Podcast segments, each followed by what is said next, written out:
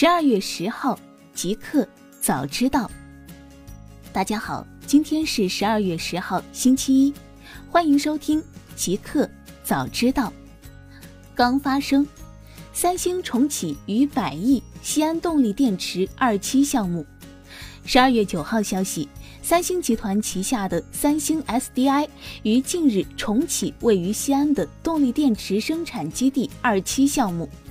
三星 SDI 将在西安共计投资一点七万亿韩元，约合一百零五亿元人民币，筹建占地面积十六万平方米的工厂。项目建成后，将形成五条六十安锂电子动力电池生产线，该金额也是三星 SDI 近年来在全球投资的最大金额。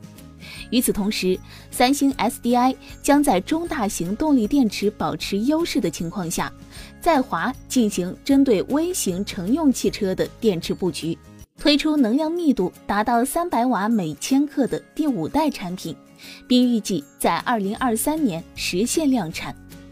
本次重新开启二期项目，被业界认为是三星 SDI 重归中国市场的重要举措。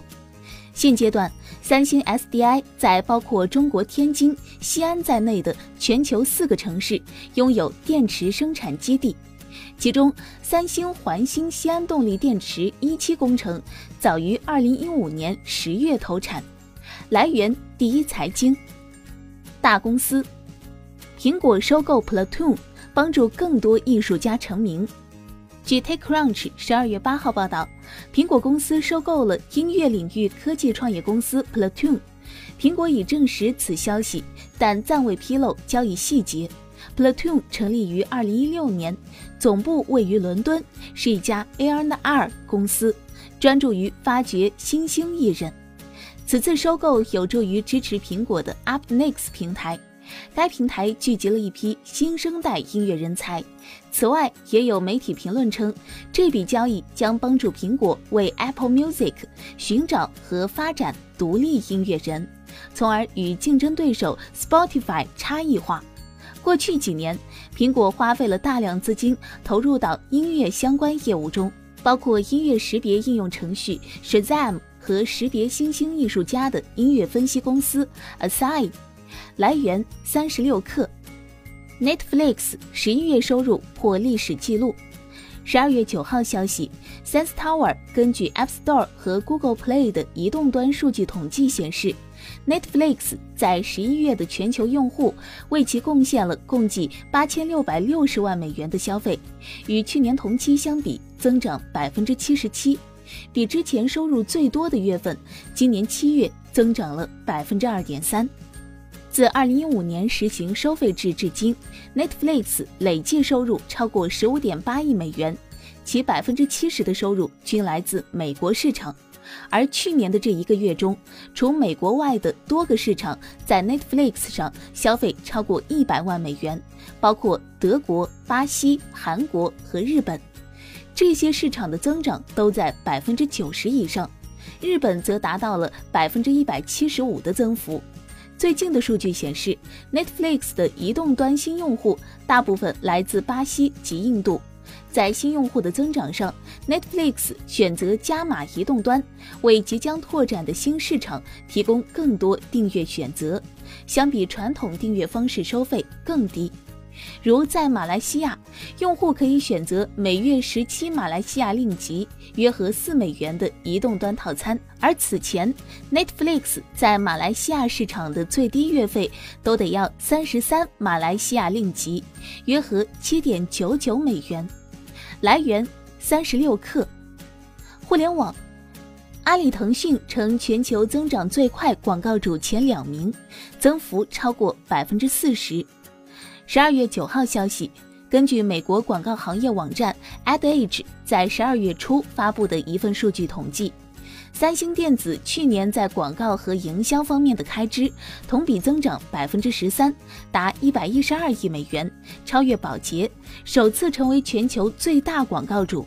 而中国互联网企业阿里巴巴和腾讯，则分别以百分之一百零五和百分之四十六的年增速，成为全球广告投放增长最快的两家公司。阿里巴巴达到二十七亿美元，腾讯达到二十亿美元。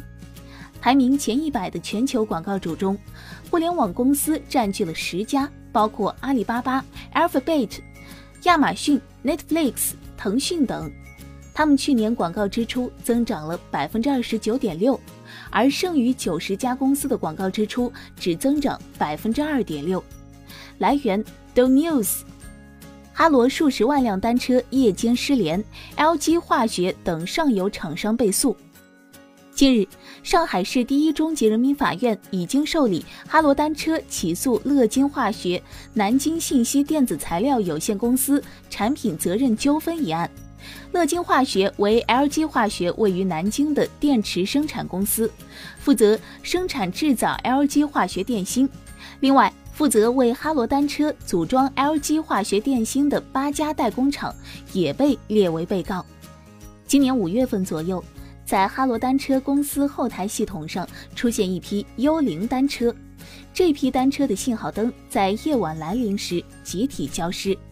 十二月二十五号，哈罗单车执行总裁李开竹在朋友圈将哈罗单车失联的矛头直指 LG 化学，即为哈罗单车组装 LG 化学电芯的厂商，怒斥 LG 化学电芯质量差，导致哈罗单车付出很大的代价找回受影响的单车，以及更换故障电芯。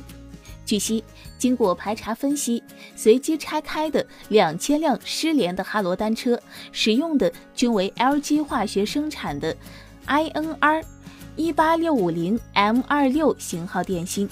来源：环球网。野村证券，明年新 iPhone 尺寸、屏幕不变，增加 AR 功能。据 Nine to Five Mac 十二月九号报道。日本投资银行野村证券分析师安妮里发布报告称，明年下半年发布的三款新 iPhone 很可能在机身尺寸和屏幕材质上与今年下半年推出的 iPhone XR、XS 以及 XS Max 保持一致，会增加一些 AR 相关功能。据 Nine to Five Mac 十二月九号报道。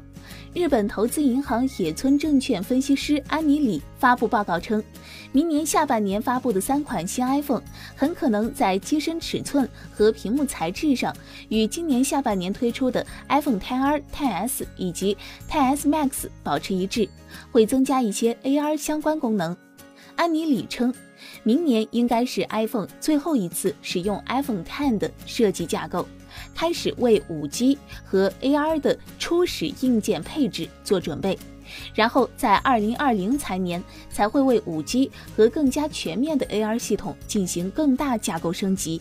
5G 网络的推出预计会为移动设备行业注入一针强心剂，其高速数据传输特性将创造出各种新机遇。野村预计，iPhone 在2019财年的销量为2.04亿部。二零二零财年将进一步下滑至两亿部。来源：凤凰网科技。新产品：三星 Galaxy S 一零系列曝光三种屏幕尺寸。十二月八号消息，知名爆料人士 Avleaks 曝光了三星 Galaxy S 一零系列的渲染图。三星 Galaxy S 一零系列一共有三款机型：Galaxy S 一零 Lite。Galaxy S 一零和 Galaxy S 一零 Plus 型号分别是 SM G 九七零 F、SM G 九七三 F、SM G 九七五 F，屏幕尺寸分别是五点八英寸、六点一英寸和六点四英寸，三款机型均采用了挖孔屏方案。不过 e v l e x 放出的三星 Galaxy S 一零系列渲染图前置摄像头位置，与之前爆料人士 Onlix 放出的渲染图有所出入。由此看来，三星 Galaxy S 一零系列基本可以确定采用挖孔屏方案，但是前置摄像头位置暂时还无法确认。核心配置上，三星 Galaxy S 一零系列可能会搭载高通骁龙八五五处理器。基于七纳米工艺制成打造，采用 Creo 八四五架构，八核心设计，GPU 为 Adreno 六四零，性能强悍。三星 Galaxy S 一零系列部分版本还有望搭载自家的 Exynos 九八二零处理器。来源：快科技。一个彩蛋：马斯克希望全世界拥抱电动汽车，即使特斯拉破产。十二月九号，埃隆·马斯克接受采访时被问及来自通用汽车的竞争。上个月，通用汽车宣布裁员数千人，将重心转移到自动驾驶和电动汽车上。马斯克表示，如果有人产出比特斯拉更好的电动汽车，而且比我们的好得多，以至于我们卖不掉自己的汽车，破产了，我仍然认为这对世界是件好事。特斯拉的全部意义在于加速电动汽车和可持续交通的出现。他说：“我们试图帮助环境，我们认为这是人类面临的最严重的问题。”在接受采访时，马斯克还提到了特斯拉在美国扩张的可能性。他表示，特斯拉将有兴趣接管通用汽车在重组期间放弃的部分工厂空间。来源：新浪财经。